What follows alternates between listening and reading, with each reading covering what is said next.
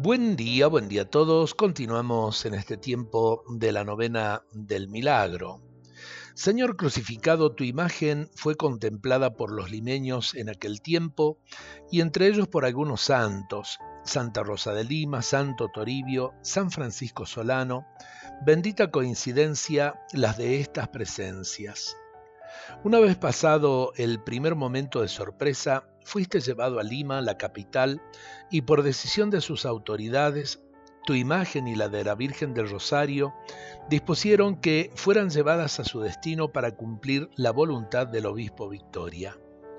La comisión, compuesta por nativos que conocían la inhóspita zona y por caballeros peruanos, se puso en camino portando la sagrada carga. ¿Cuántos sacrificios habrán hecho aquellos hombres para cruzar la cordillera con tu imagen redentora? Tú eras su fuerza y su esperanza en este derrotero para encontrarte finalmente con tu pueblo. La valentía y tenacidad de aquellos hombres fueron haciendo posible tu llegada a Salta, superando alturas, transitando quebradas, sorteando abismos, bordeando precipicios.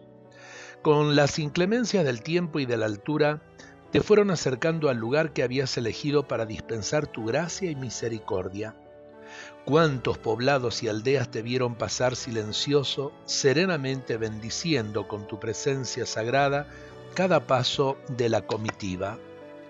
¿Cuál no sería la emoción de aquellos hombres al entrar en el valle de Salta y contemplar en la falda del cerro la ciudad que poco a poco iba floreciendo, protegida por el inmenso cerro de la cercanía, el San Bernardo? La población, poco numerosa todavía, salió en pleno a recibir la comitiva y tu imagen con alegría, envuelta en humildad y pobreza propias de la incipiente Salta. Las campanas de la iglesia matriz saludaron tu llegada con su tañido sencillo pero gozoso. Comenzaba una historia larga que nos hablaría a los salteños de olvidos y misericordias. Señor del milagro, Cristo Redentor, del pueblo de Salta, no apartes tu amor.